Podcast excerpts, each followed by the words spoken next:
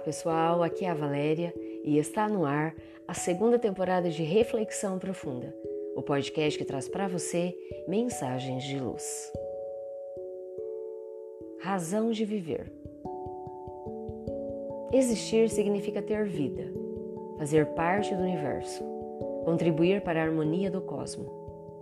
Assim, a vida que pulsa na intimidade de cada um de nós é convite de Deus para nos integrarmos a Ele, ao universo, visto sermos seus filhos, criados pela sua essência amorosa. Para cada um de nós, a busca do sentido de viver, por entender que a vida deve ter um significado especial, é a força que nos impulsiona ao próprio progresso.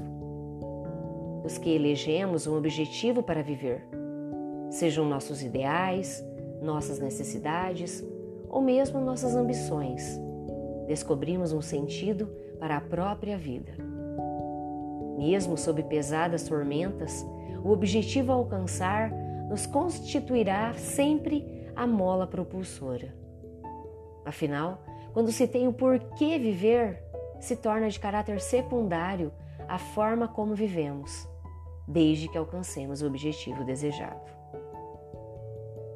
Victor Frank, psiquiatra judeu, afirmou que somente venceu os suplícios dos campos de concentração da Segunda Guerra Mundial porque conseguiu encontrar um nobre objetivo para quando saísse de lá.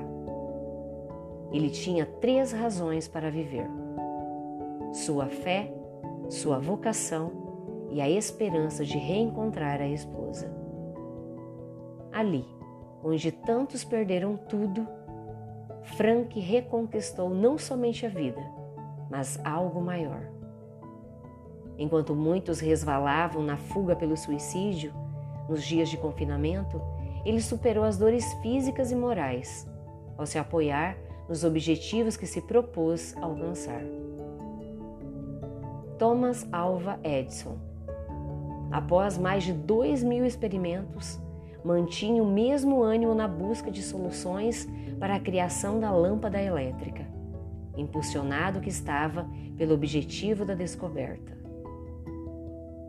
Muitos aposentados e idosos, depressivos diversos, recuperam-se através do serviço ao próximo, da autodoação à comunidade, do labor em grupo, sem interesse pecuniário reinventando razões e motivos para serem úteis.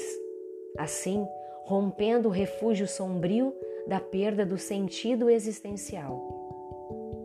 Sem meta não se vive. Mas ela se constitui sempre de um sentido pessoal, que ninguém pode oferecer e que é particular a cada um. De outra forma, pessoas atuantes, vibrantes, quando perdem o objetivo pelo qual pautavam sua vida, resvalam nos sombrios caminhos da depressão. Assim, cabe a cada um de nós não se esquecer do significado maior da vida. Se os acontecimentos externos modificam-se, se a vida se altera, é natural que nossos objetivos também se ajustem a esse novo curso.